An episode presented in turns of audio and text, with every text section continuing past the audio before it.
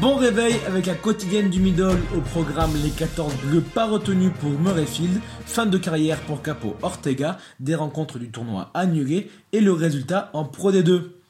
Et on commence par l'antichambre de l'élite du rugby français. Hier soir, Oyonnax recevait Grenoble, un choc de haut de tableau entre les deux équipes aux portes des Alpes. En difficulté depuis quelques temps, les Oyomènes n'ont tremblé qu'une mi-temps, rapidement menés 13-0. Ils inversent la tendance avec deux essais avant la pause. Au retour du vestiaire, ils continuent sur leur lancée en inscrivant deux essais de plus, sans que Grenoble ne score. Alors que l'opération semblait parfaite pour les locaux, Grenoble attend un but en toute fin de match pour priver les joueurs de l'Ain du bonus offensif. Victoire 40 à 20.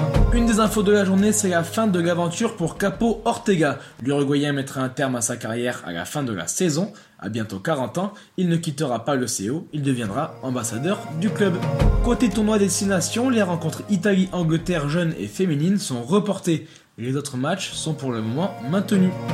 Toujours dans le tournoi, comme à chaque fois, le staff des Bleus a libéré 14 de ses 42 joueurs qui préparaient la rencontre en Écosse. Ces 14 sont Castells, Ducas, Palu, Delaporte, Woki, Jelonche, Togofua, Carbonel, Rayac, Tozin, Cordin, Retière, Amdawi, mais surtout Teddy Thomas, très critiqué pour ses performances défensives. L'ailier du Racing est également libéré par le staff des Bleus. Bon début de journée à toutes et à tous avec Midi Olympique.